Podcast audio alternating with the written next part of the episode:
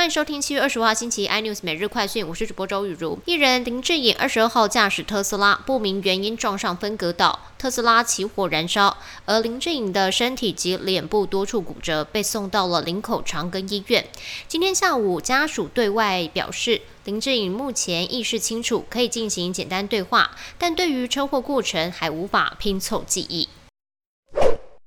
本周即将迎来美国联准会利率会议以及美国的财报周，台股今天价跌量缩，中场跌十三点，收在一万四千九百三十六点，成交量只有一千八百二十三亿。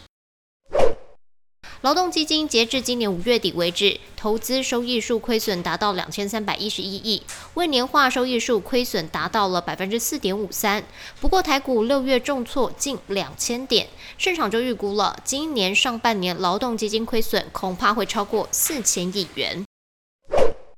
南部的造船厂爆发了疑似 BA. 点五的群聚案例，指挥中心今天公布了两例本土的 BA. 点五个案，其中一人为南部造船厂的员工，同职场框列了一百一十八人，十个人验出阳性。